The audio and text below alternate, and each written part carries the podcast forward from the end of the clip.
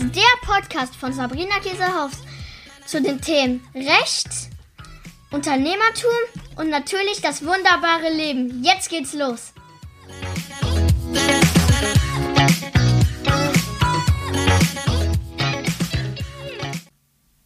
Hallöchen, meine Lieben, ich bin's wieder, eure Sabrina Käsehaus. Und heute habe ich ein rechtliches Thema mitgebracht aber ein, wie ich finde, trotzdem ja sehr spannendes Thema. Es geht um die Einwilligung nach der DSGVO. Jetzt denkt wahrscheinlich schon der ein oder andere, oh, ist das jetzt wirklich dein Ernst, äh, darüber eine Podcast-Folge zu machen? Ja, es ist mein voller Ernst, denn ich bin ein bekennender Liebhaber der ähm, Einwilligungserklärung. Und warum das so ist, das erkläre ich dir heute ganz einfach in diesem Podcast. Was ist passiert? Am 25. Mai 2018 ist die EU-DSGVO in Kraft getreten, das neue Datenschutzgesetz, was für ganz Europa gilt. Die DSGVO hat uns einige, viele neue Artikel gebracht ähm, und ein Artikel davon ist der Artikel, wo es um die Einwilligung geht. Damit wir einmal verstehen, wie der Grundsatz lautet. Also, die Datenschutzgrundverordnung, das ist vielleicht äh, für einige von euch äh, neu, vielleicht auch nicht. Ähm, es geht nicht beim Datenschutz darum, ob es Verbraucherdaten sind oder Unternehmerdaten. Ich höre immer wieder und ich lese auch ganz oft leider ähm, Artikel, wo das noch nicht so richtig deutlich hervorgehoben ist, dass das kein Abgrenzungskriterium mehr ist. Das bedeutet, es geht alleine bei der Datenschutzgrundverordnung um personenbezogene Daten. Es spielt gar keine Rolle, ob ich jetzt als Sabrina Käse-Haufs Rechtsanwältin und Unternehmerin bin oder ob ich als Verbraucher irgendetwas tue, sondern alleine mein Name und mein Nachname sind ein personenbezogenes Datum und damit ist der Anwendungsbereich der DSGVO eröffnet. Genauso ist der Anwendungsbereich der DSGVO geöffnet, wenn ich selber gar nicht in Europa sitze, sondern zum Beispiel in der Schweiz oder in USA oder wo auch immer, ich aber deutsche Kunden habe, die zum Beispiel auf meine Webseite kommen oder die ähm, mich zumindest anschreiben per E-Mail und so weiter und von mir eine Beauftragung wünschen. Auch dann bin ich, obwohl ich ja selber gar nicht in einem EU-Land sitze mit meinem Unternehmen, an die DSGVO gebunden, denn mittlerweile müssen wir eben gucken seit der DSGVO, wo sitzt unser Kunde? Ja, wo sitzen die Marktteilnehmer? Und nach diesem Gesetz müssen wir uns richten. Das bedeutet, dass man in der Regel kaum noch eine Möglichkeit hat, jetzt wirklich gar nicht mal unter die DSGVO zu fallen. Ich sage immer, wenn ich in der Schweiz bin und da ist so ein Bäckerladen, ähm, wo wirklich nur die Leute da vor Ort hinkommen und beim Bäcker was kaufen können und der noch nicht mal eine Webseite hat im besten Fall, dann ist das vielleicht noch ein Bereich, wo die DSGVO gar keine Relevanz hat. Sobald ich aber ein Schweizer Unternehmen habe und ich habe natürlich eine deutschsprachige Webseite, dann gucken natürlich auch äh, äh, deutsche Kunden oder österreichische Kunden oder wer auch immer vielleicht auf meine Seite und ich möchte auch mitunter ähm, ja, europäische Kunden haben und nicht nur Schweizer Kunden haben. Dann muss ich mich eben auch an die DSGVO halten.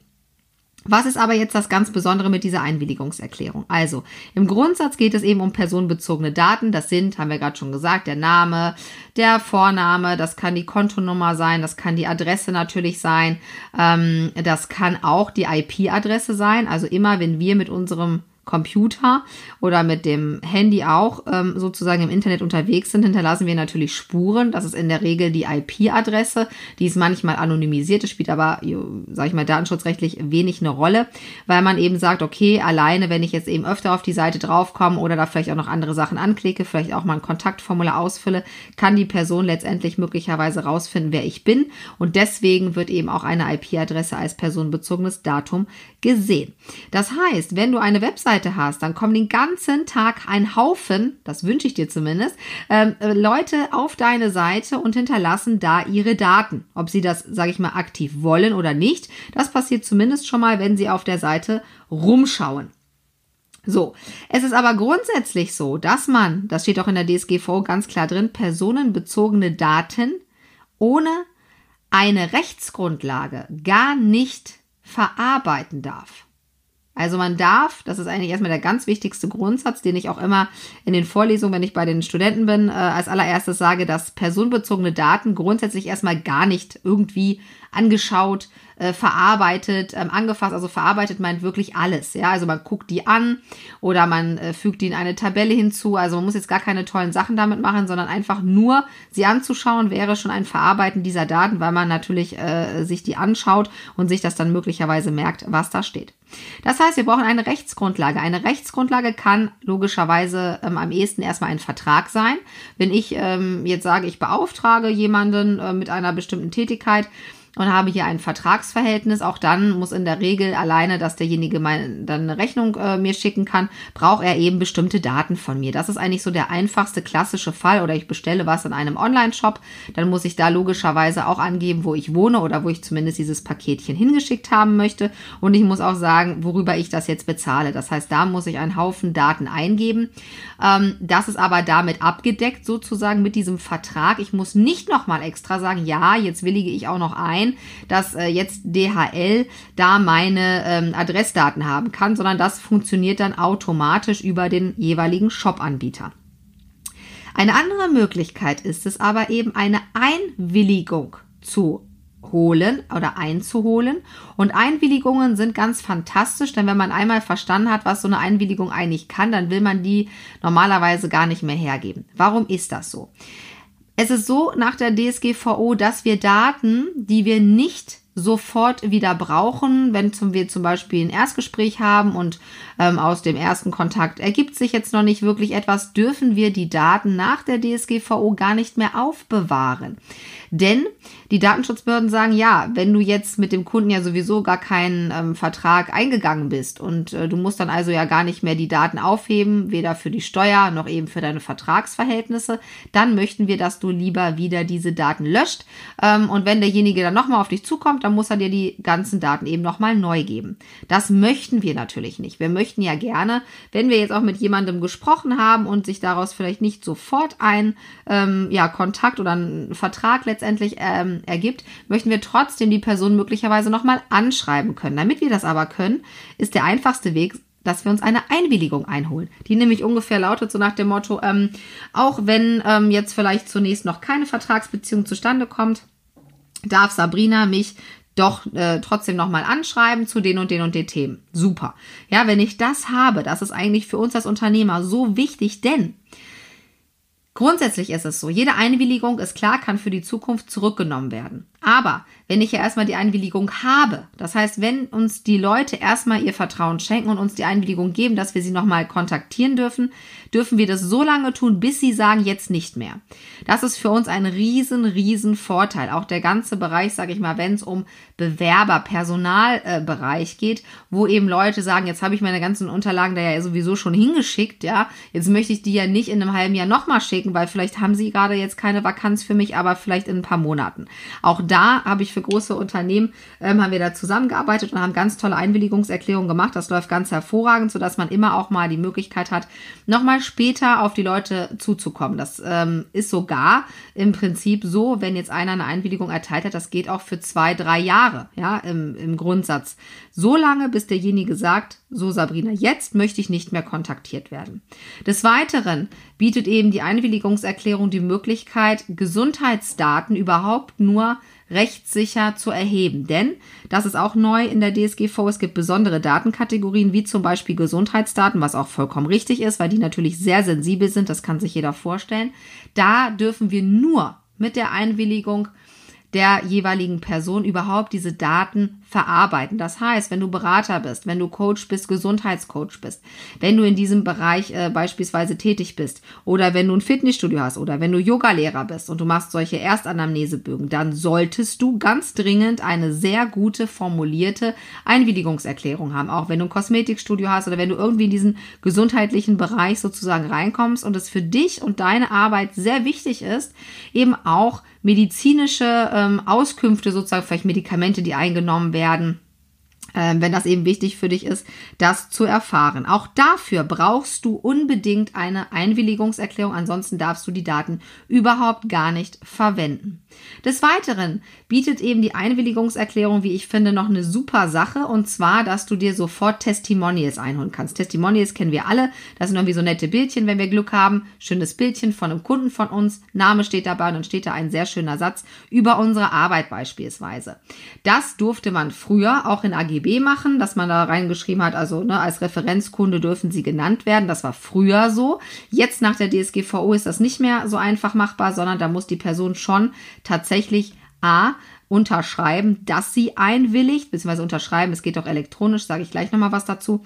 Und es muss eben auch festgelegt werden, wofür. Das heißt, da muss dann schon mal stehen, also für Facebook darf Sabrina die Werbung nehmen oder eben für Facebook von mir aus auch nicht, sondern nur für die Webseite. Der Name darf genannt werden oder das Bild oder eben auch beides nicht.